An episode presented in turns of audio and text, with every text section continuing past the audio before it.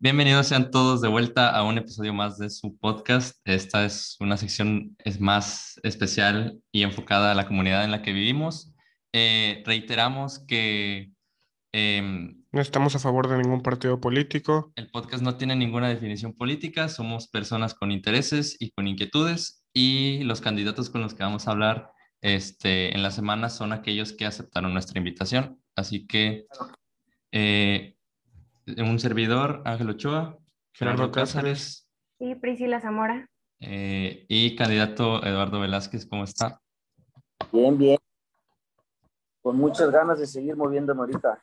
Tengo que irme a las colonias, a varias este, ruedas de prensa, a varios programas de radio. Ya saben, todo esto es para poder cambiar la ciudad, poder cambiar los rumbos de, de la eso es lo que está.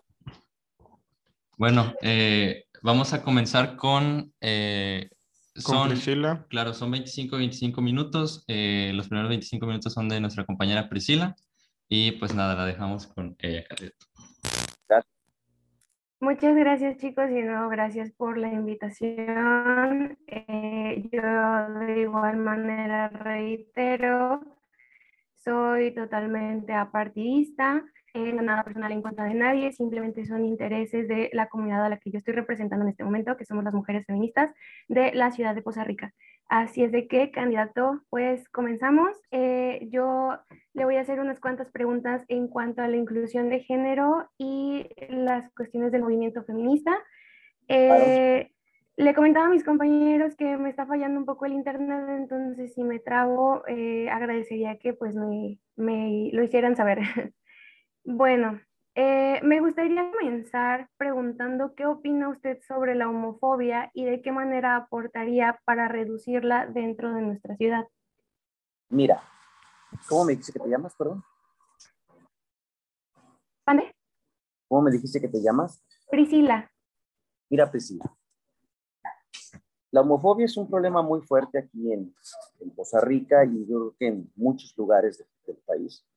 Yo he estado observando cómo ha habido aquí muchas muertes, muchas muertes de, estas personas. Eh, la verdad es de que yo tengo muchos amigos, muchísimos que, están, que así han vivido, que son muy hombres, mujeres se les respeta su, forma de vivir, sus preferencias, porque además es lo que tenemos que hacer. Incluso en mi familia hemos, incluso en mi familia, en mi familia tenemos diferentes, diferentes expresiones de sexualidad y no pasa nada, absolutamente nada y son familias cercanas, lo puedo decir. Pero ¿qué, ¿qué, es lo que tenemos que hacer nosotros? Nosotros vamos a ser respetuosos al derecho de la igualdad y equidad sexual. Y obviamente a la diversidad y las formas de expresión de la sexualidad humana. Eso es lo más importante que tenemos que hacer.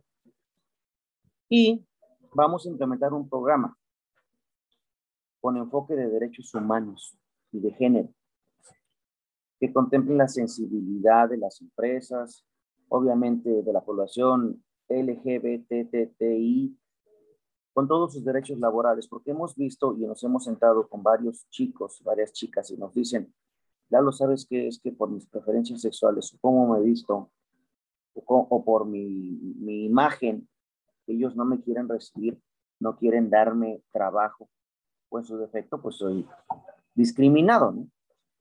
Lo primero es que se tiene que hacer con los empresarios es platicar con ellos, sensibilizarlos periódicamente en, la, en materia de igualdad, de derechos humanos, para que nosotros evitemos la discriminación, ¿sí?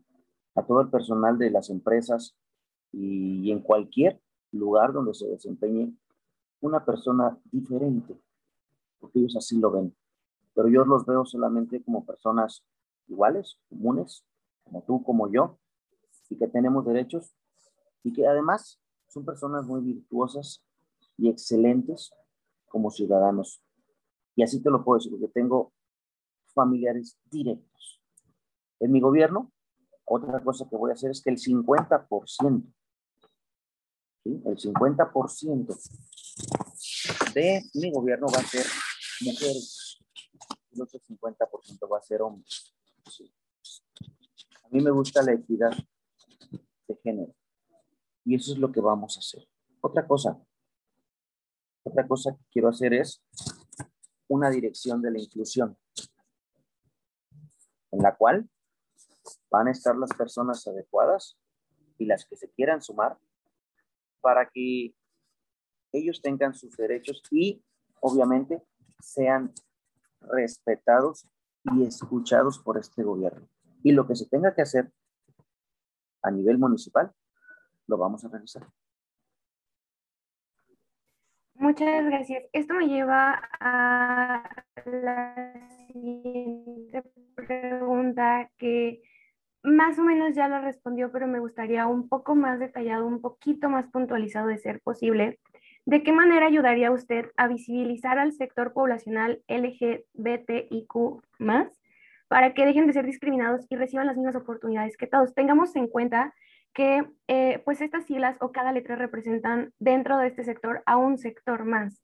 Eh, son las lesbianas, los gays, los bisexuales, los transgénero, transexuales, travestis, intersexuales y queer, que a lo mejor muchos todavía no son muy sonados dentro de la ciudad por el miedo que pueda representar eh, estas discriminaciones que pueden hacerles debido a su orientación sexual. Claro. Mira, te voy a decir qué tenemos que hacer.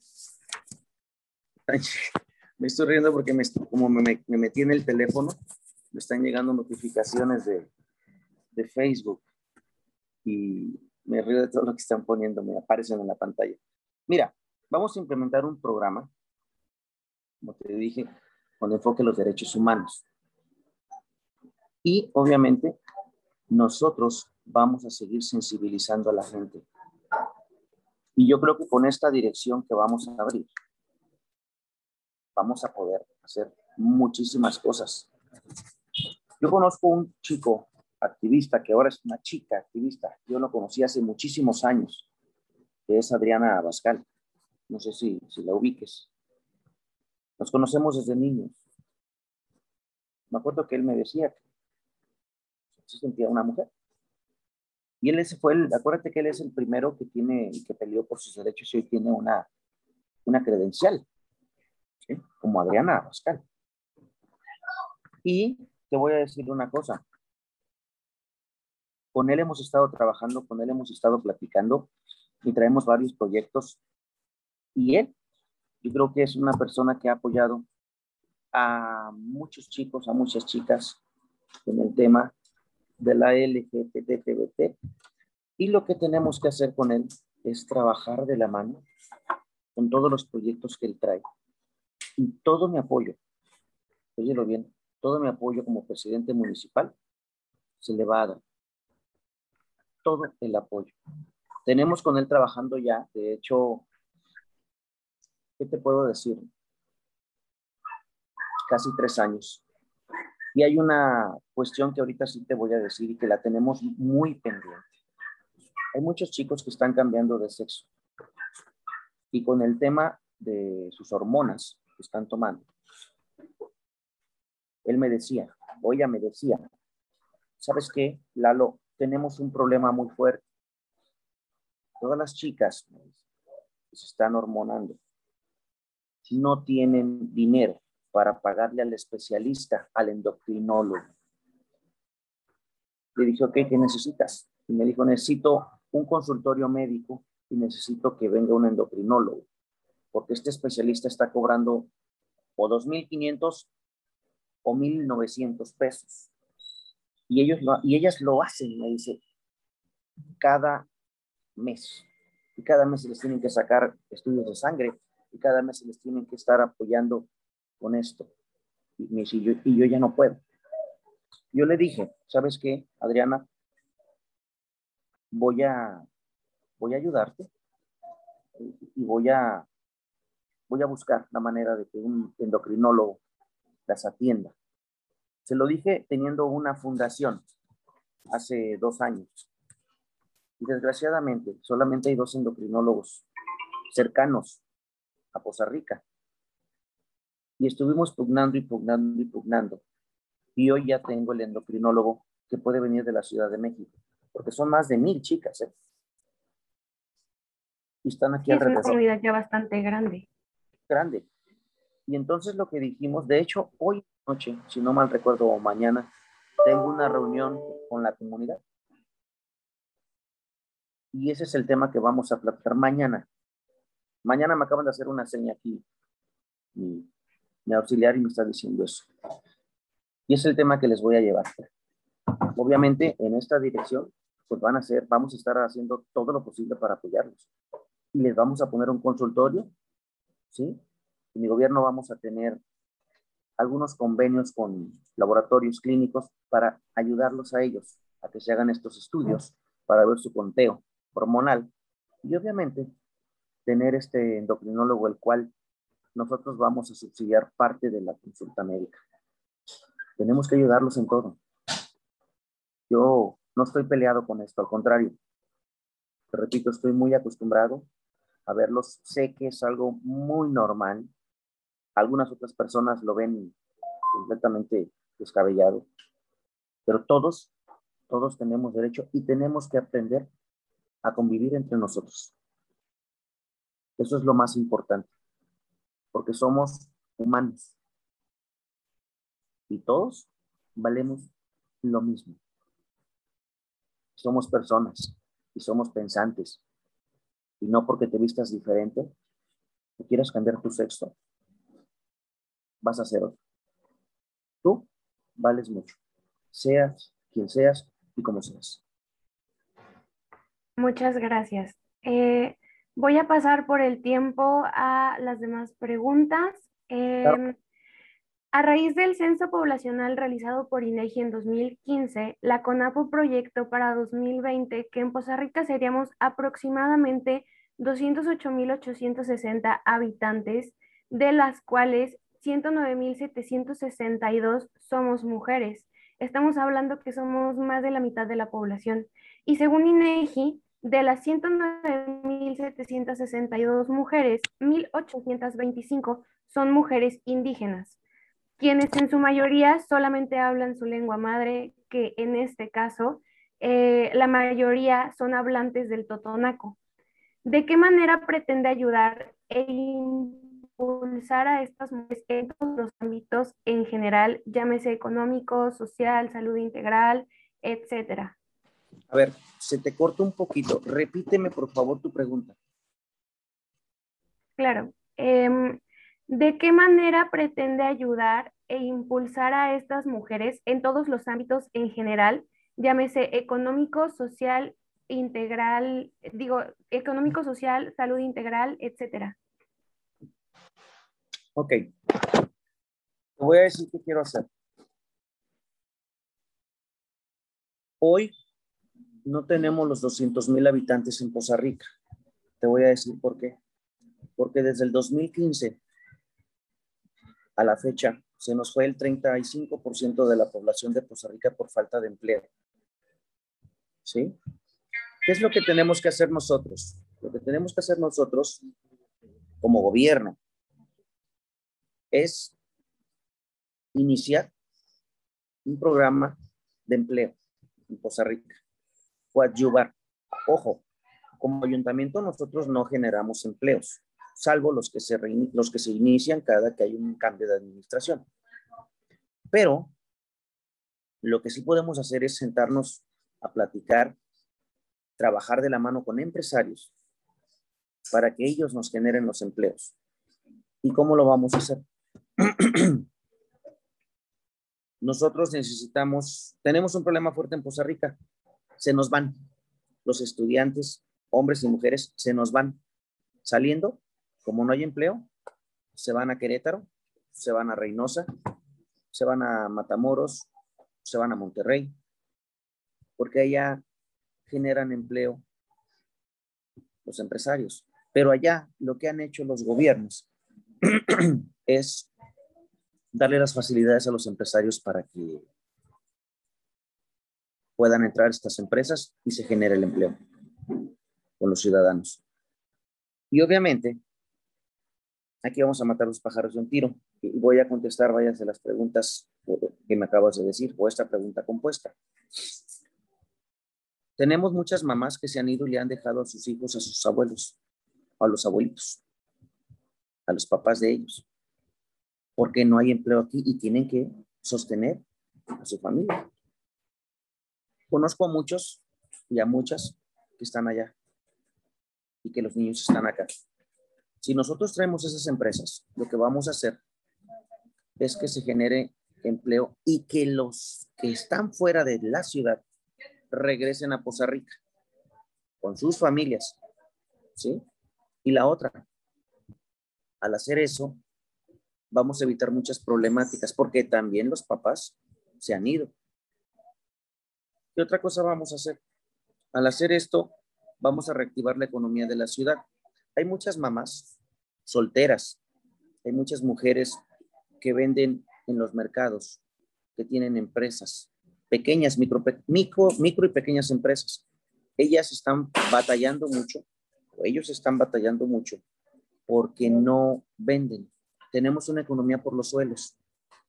Y entonces, ahora que he caminado las colonias desde hace dos años, tres, me dicen que la problemática mayor es que no hay dinero. Si nosotros les ayudamos de esta manera, esas mujeres que están vendiendo, que salen a la calle, mujeres indígenas también de acá, de Cerro del Mesón, ¿sí? acuérdate que es el único giro que tenemos en Poza Rica, que salen a vender con sus pinas sus frutas y verduras que cosechan acá arriba en el Cerro del Mesón. Les vamos a ayudar a reactivar la economía de su hogar. Si tú te vas a parar y caminas el Cerro del Mesón y en algunas colonias de la periferia de la ciudad están viviendo muy mal. Y en este gobierno no se hizo nada para ellos. Sumado a esto, acuérdate que estaba, tuvimos el problema eh, del COVID y se acrecentaron los problemas económicos. Pero, pero, acuérdate que cuando te digo que el 35% de la población se fue de Costa Rica, fue porque el boom petrolero se acabó. ¿Sí? Entonces ya teníamos arrastrando un problema socioeconómico y hoy se acrecenta, se acentúa. ¿Qué tenemos que hacer como gobierno? Reactivar la economía. Y con eso se van a solucionar muchos de los problemas que aquí en Costa Rica aquejan. Ahora, estas empresas que vamos a invitar, porque vamos a invitar empresas para crear empleo, las vamos a ir a traer de cualquier parte del mundo, de cualquier parte de nuestro país, que se vengan a instalar aquí. Pero estas empresas le tendrán que dar el trabajo a los hombres y mujeres de Costa Rica. Y con esto me vas a decir, o, me han dicho varios empresarios, bueno, Lalo, y los que ya estamos aquí, ¿qué vamos a hacer? Muchas emprendedoras también, nuevas emprendedoras por el tema del COVID. ¿Qué es lo que se tiene que hacer? Bueno, a ellos darles capacitación, darles apoyo con microcréditos a fondo perdido, pero además darles seguimiento a esas capacitaciones para ver que verdaderamente les hayan servido para que ellos desarrollen económicamente su negocio. Eso es parte de lo que queremos hacer para apoyar a las mujeres. Otra cosa, vamos a tener el programa No Más, ¿sí? Y con estas, lo que vamos a hacer es ayudarle a las mujeres a que tengan sus derechos. Eh, permítame.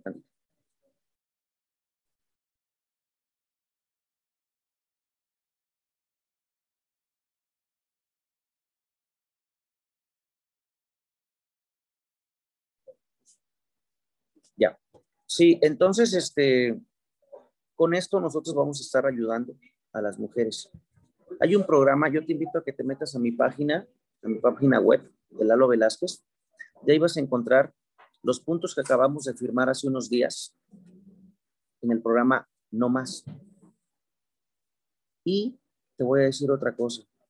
No sé si supiste que acabamos de hacer una mega marcha de las mujeres. ¿Y sabes por qué? Porque en Poza Rica somos el segundo lugar a nivel estatal vergonzosamente de feminicidios. Y aquí es donde nosotros vamos a atacar. Vamos a tener cero tolerancia con estas personas y vamos a hacer una dirección especializada en las mujeres, en delitos de las mujeres, que va a estar en el DIF municipal, donde va a estar mi esposa, y en el tema del Instituto Municipal de la Mujer, que es una oficina estatal, pero que solamente la dirección, el, el encargado lo pone el Ayuntamiento de Poza Rica, la vamos a dotar de ciudadanas, psicólogas, licenciadas en Derecho, trabajadoras sociales, médicos, médicos legistas, obviamente mujeres que sean, para que atiendan cualquier problemática relacionada con la mujer. En mi gobierno, cualquier tipo que toque o que le toque un pelo a una niña, a una bebé, a un adolescente, a una mujer, hecha y derecha, se las va a ver con el ayuntamiento de Poza Rica y con el presidente municipal. Créeme que estoy en toda la disposición y caiga quien caiga.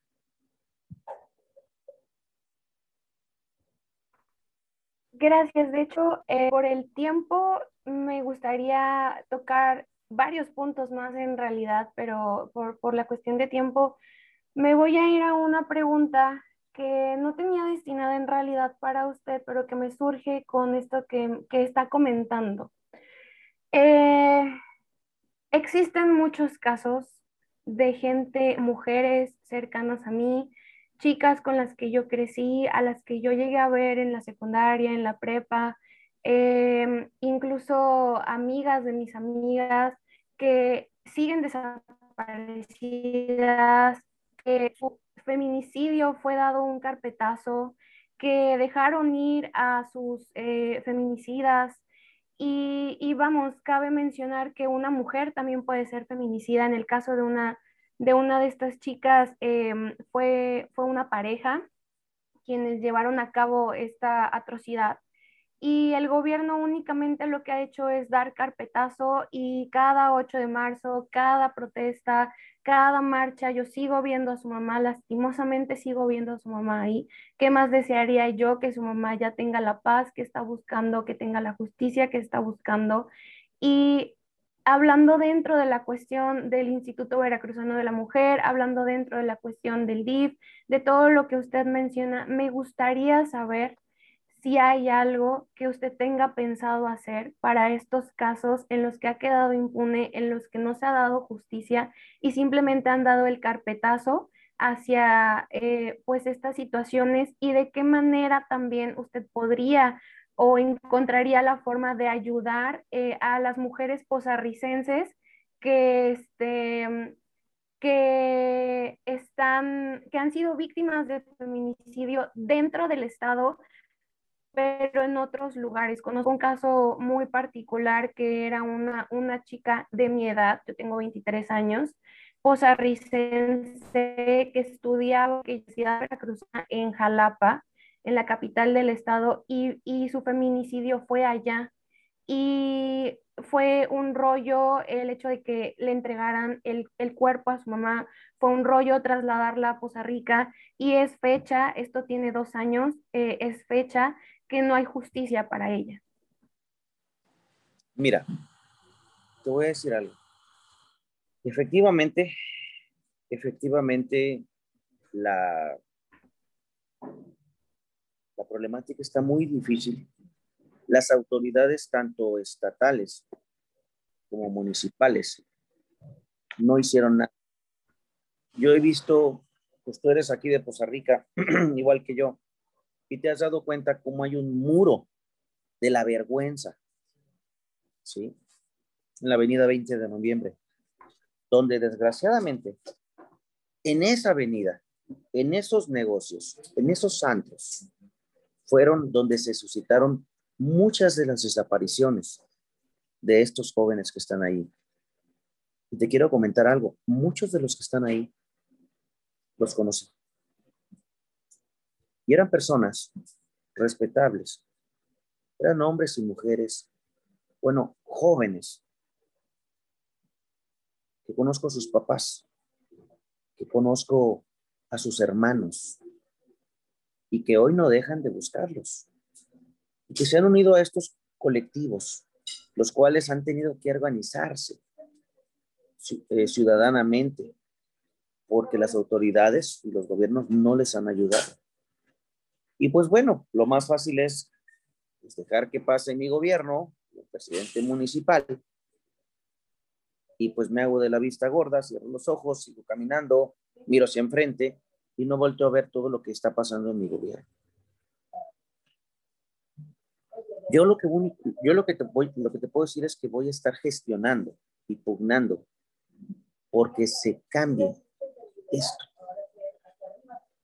Ver hasta dónde podemos ayudar con estos colectivos que ya se han acercado conmigo. Y eso es lo que les he dicho. Yo, a donde tú quieras que yo vaya, yo voy. A donde quieras que yo te apoye o mande un oficio, yo lo hago. Y vamos a estar cuidando que las autoridades, la policía municipal, que en aquel tiempo, cuando estuvieron estas desapariciones, no estaba, ayude y no caiga en las problemáticas que tuvieron las antiguas policías, que estaban coartadas y copadas por la delincuencia organizada. Esta nueva policía que está aquí, que son de Poza Rica, son ciudadanos de Poza Rica, que muchos, que muchos ciudadanos conocen a estos policías, necesitan más apoyo.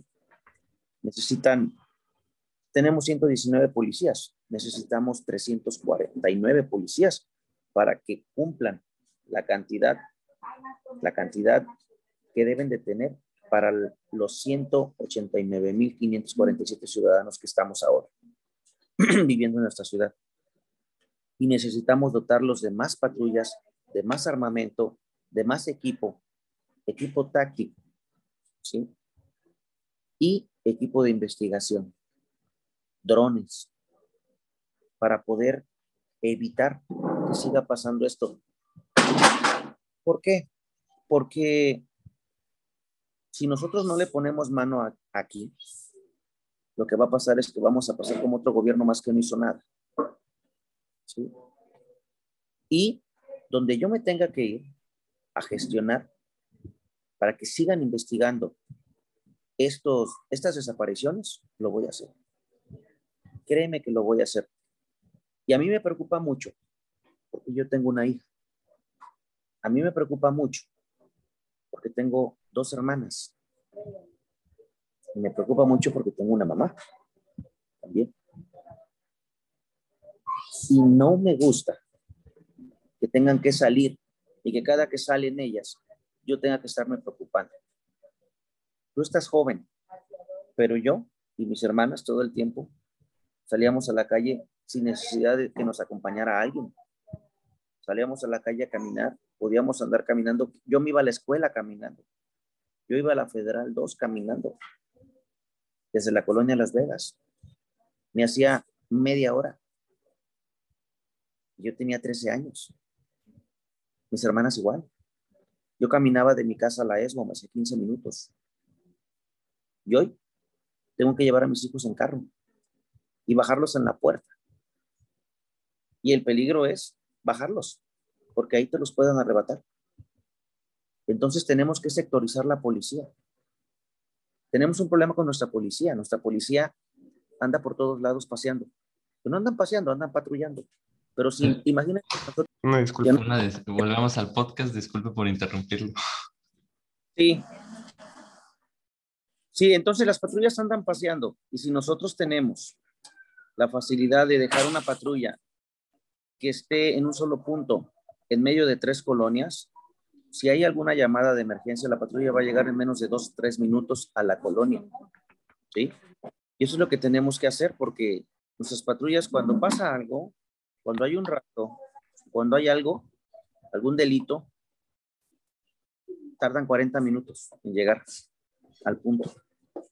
Con esto lo que vamos a hacer nosotros es ahorrar gasolina, ahorrar piezas, ahorrar afinaciones de los vehículos y podemos ahorrar para tener más vehículos.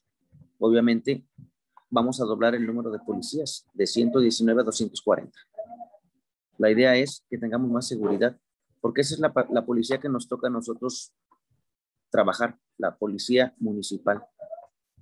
Necesitamos más seguridad en la ciudad y con eso vamos a traer más empresas y vamos a tener más empleo y vamos a tener más desarrollo económico y vamos a tener algo que por el cual siempre yo he peleado, que es que estemos el bien común, que estemos todos bien, que estemos todos tranquilos, que estemos todos contentos y teniendo una calidad de vida buena, que hoy no la tenemos.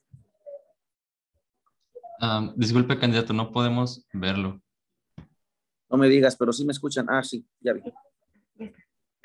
Pues. hasta muchas, muchas gracias por mi parte y cuestiones de tiempo es todo. Yo estoy segura que daría para más conversación. Este, pero pues también siguen mis, mis compañeros por eh, hacer sus preguntas. Yo quiero pedir una disculpa porque me tengo que retirar, tengo que precisamente atender mi negocio. Este, pero estamos al pendiente. Le agradezco mucho su sinceridad y sus aportaciones. Y sé que em, se va a dar una muy buena conversación que me va a tocar escuchar en el podcast de mis compañeros. Eh, entonces, quedo al diente y le agradezco mucho eh, todas sus respuestas. Un, un gusto conocerlo. Igualmente, hasta luego, chicos. Muchas gracias por la invitación. Hasta luego. Bueno, eh, quedamos, nos quedamos nosotros, candidato. Eh, bueno, primero que nada, buenos, buenos, eh, días. otra vez y gracias por, aceptar la invitación que le, que le, extendimos. nosotros vamos a tratar de cubrir en el tiempo temas de, que, que le comentamos anteriormente, economía, seguridad, salud pública ambiental, que son problemas muy fervientes y, con, y con varios puntos a tratar en, en, el municipio. Em, primero que nada, eh, entrando en aspecto económico, em, escuchamos en, en, la presentación que hubo en el Canacintra eh, hace ya unos, unas semanas y escuchamos su propuesta económica acerca de este, atraer al, al sector de, de inversión al, al municipio. Eh, yo quisiera preguntarle cómo se va a lograr que, que, los inversores o que las empresas vengan aquí a Costa Rica. Sencillo, mira, normalmente, normalmente los gobiernos eh, no le dan mucha facilidad a los empresarios de que se instalen. ¿Por qué? Porque si tú quieres hoy instalar una empresa, tú, aquí en Costa Rica, el ayuntamiento en este gobierno te cobra el triple de lo que cobraban en la anterior administración. Si antes costaba 8 mil, Hoy te cuesta 25 mil o 35 mil, dependiendo del rubro del negocio, el permiso. ¿Qué se tiene que hacer? Darles todas las facilidades como gobierno para que ellos se puedan instalar aquí. Y al instalarse aquí en Poza Rica, vamos a crear el empleo que queremos. La idea es que nosotros tengamos mil empleos en un año. Que le demos la facilidad a los empresarios para que podamos crear eso, mil empleos. Esos empleos van a estar trabajando los ciudadanos de Costa Rica. Al darles esa facilidad de nosotros, la condición es esa, puras personas de Costa Rica. Si nosotros llegamos a tener, si nosotros llegamos a tener esta, si llegamos a tener esta, esta facilidad con los empresarios, vamos a evitar que se nos sigan yendo nuestros chicos, nuestros chicos, fuera de la ciudad a trabajar. ¿sí? O las personas o ciudadanos de Costa Rica necesitamos por fuerza, necesitamos por fuerza que haya empleo en Costa Rica, como Querétaro, como Monterrey, como Reynosa. Otra cosa que tenemos que hacer es crear maquiladoras, maquiladoras aquí en Costa Rica. Y es muy fácil hacerlo. Y al crear las maquiladoras, nosotros vamos a tener en las colonias a las señoras que no tienen empleo, que ya están grandes, trabajar. ¿Qué vamos a hacer? Sencillo, nosotros les podemos pagar y que nos hagan uniformes, uniformes escolares, uniformes deportivos. Y nosotros se los vamos a dar a las escuelas, se los vamos a regalar. Pero a ellas les vamos a pagar porque nos hagan, que nos cosan estos uniformes en estas maquiladoras. Entonces vamos a crear el empleo con estas personas mayores que normalmente ya no les quieren dar trabajo. ¿Cómo me topo a muchas señoras y me dicen, Lalo, no me dan trabajo en ningún lado.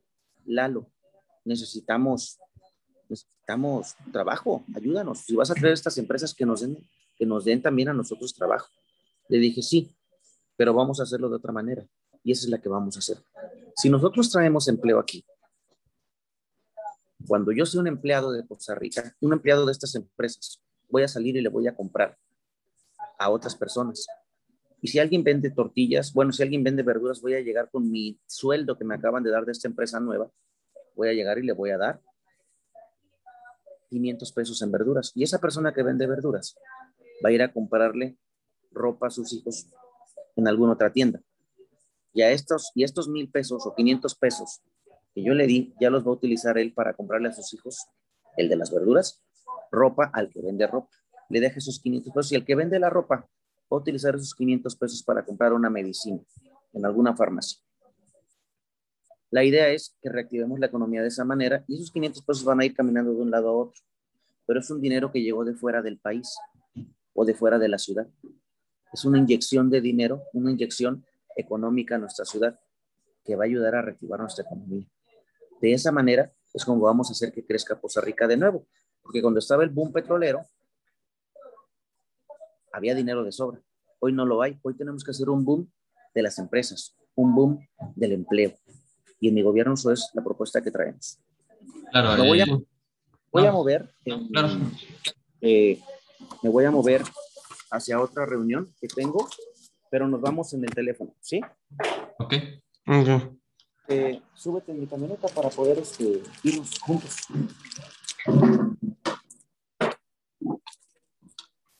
Vamos. Este, yo te sigo escuchando. Ok. ¿Cómo será esta implementación de fuentes de empleo para que los jóvenes no tengan que irse a la ciudad? A ellos se, van a ser los que se les va a dar la prioridad.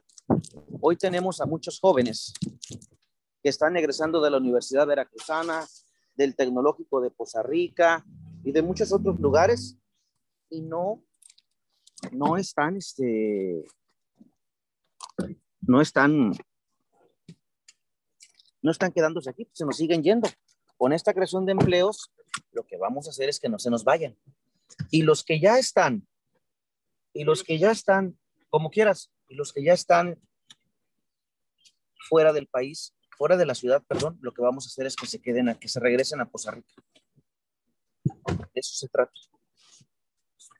todos los empleos que se vayan a crear con estas empresas nuevas que vamos nosotros a gestionar, su llegada, le, dan, le van a dar el empleo a los ciudadanos de Poza Rica, a los jóvenes de Poza Rica, a los recién egresados de las universidades de Poza Rica, Tecnológico, Universidad de Veracruzana y algunas escuelas particulares.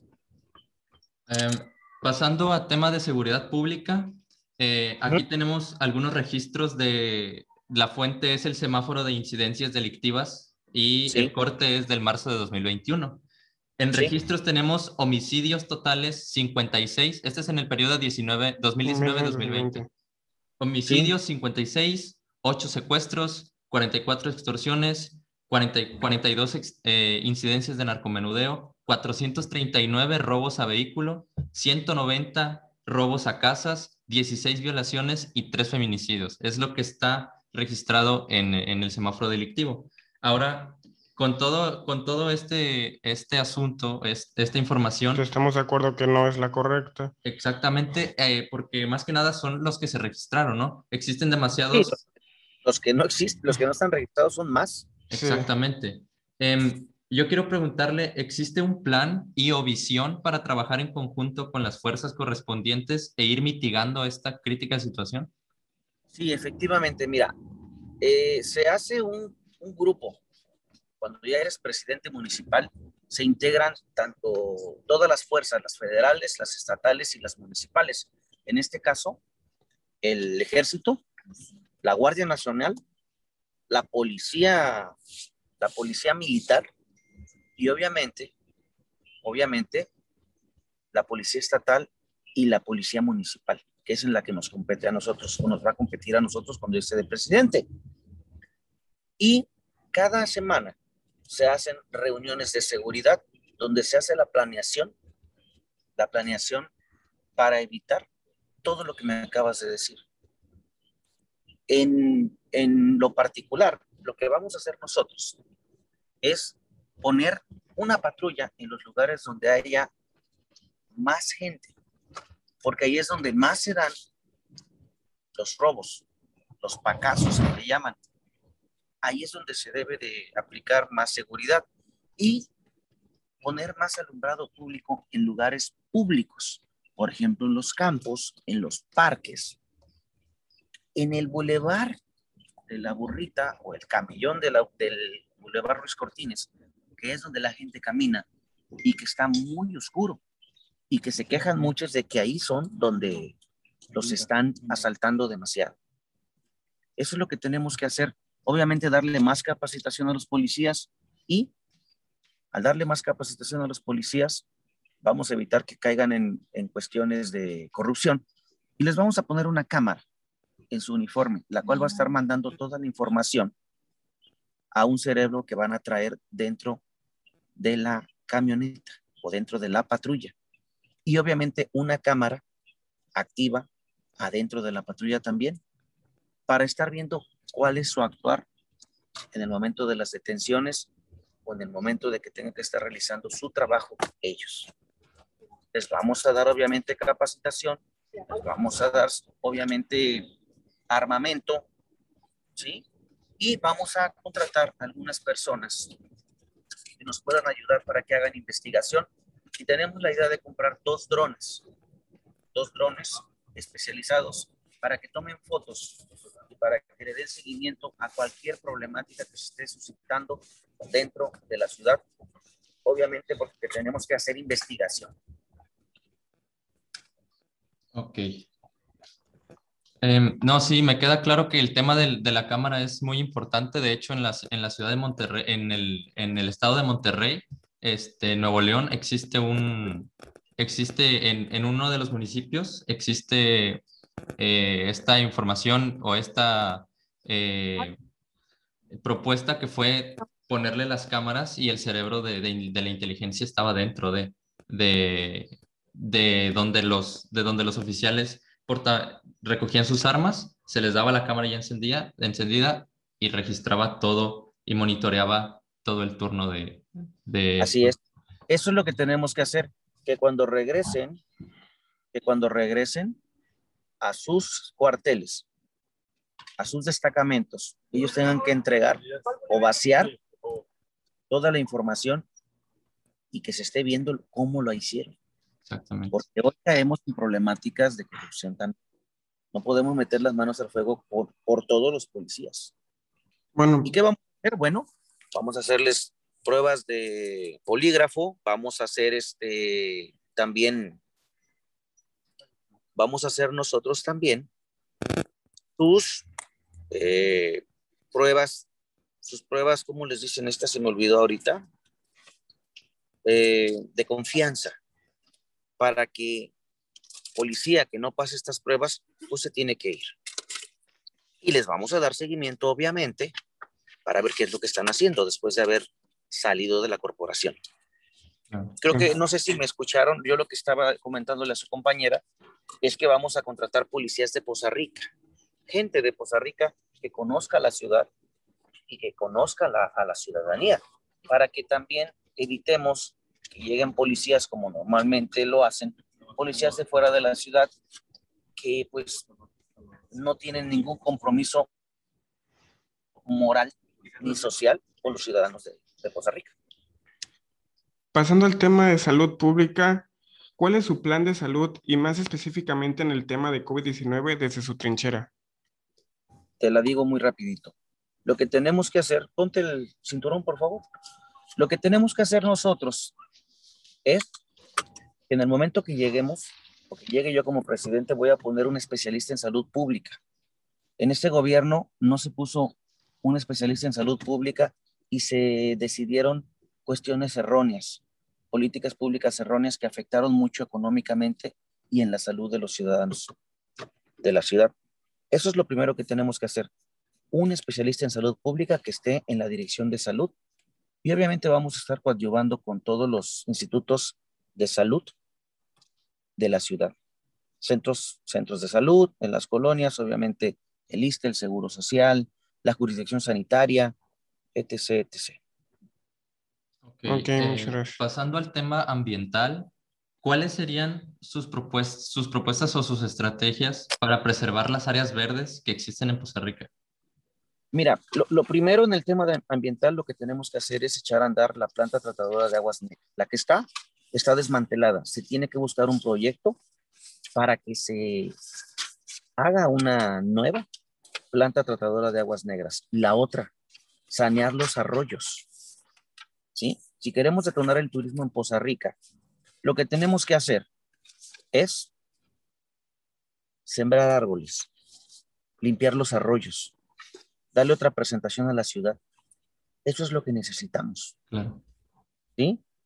Que en todos los lugares ociosos que no están sembrados de parte del ayuntamiento, se siembren árboles endémicos de la ciudad, pero además hacer un programa junto con las escuelas para que los lugares donde también están ociosos los espacios se siembren árboles. Me parece y perfecto. Al crecimiento de sus árboles. En una fundación que ya traíamos, o que, que, en la cual participé, que hoy ya no estoy porque tuve que venirme de candidato, hicimos eso hace dos años y se sembraron 3.800 árboles. ¿Y sabes qué? Eso es lo que se tiene que hacer en Costa Rica. Seguir y darle seguimiento a las cosas. Ok. cosas eh, de ecología. En, tema de infraestructura, eh, tenemos ya dos preguntas para finalizar, eh, porque sabemos que el tiempo es, es, este, es oro. Em, ¿Existe en la ciudad y en, el municipio diferentes, diferentes comunidades que, que, viven en las afueras y en, y en las orillas del, del, municipio, ¿no? Tenemos este caso de la comunidad que vive cerca de, eh, en el trayecto por la Coca-Cola, existe una comunidad que, coloquialmente se les llama paracaidistas, en donde viven cerca de los ductos. Em, ¿cuál, sería la principal acción para que esta población acceda a una mejor vivienda? Es en la varita. Lo que tenemos que hacer es regularizarlos. Hay que buscar regularizarlos, porque ahí, bueno, se suscitó un problema muy fuerte. Ustedes saben que explotó una explosión ahí. Quemaron cuatro personas, murieron, bueno, se quemaron varios, murieron cuatro, entre ellos un niño, una niña. Eh, se tiene que regularizar esos predios. Y una de dos, o se, eh, va a ser más, es, más difícil que ellos, los ciudadanos que ya están ahí, que ya viven ahí, sean removidos. Lo que se tiene que hacer es que esas pruebas que se están haciendo con Pemex, con ese, hacen una limpieza del ducto.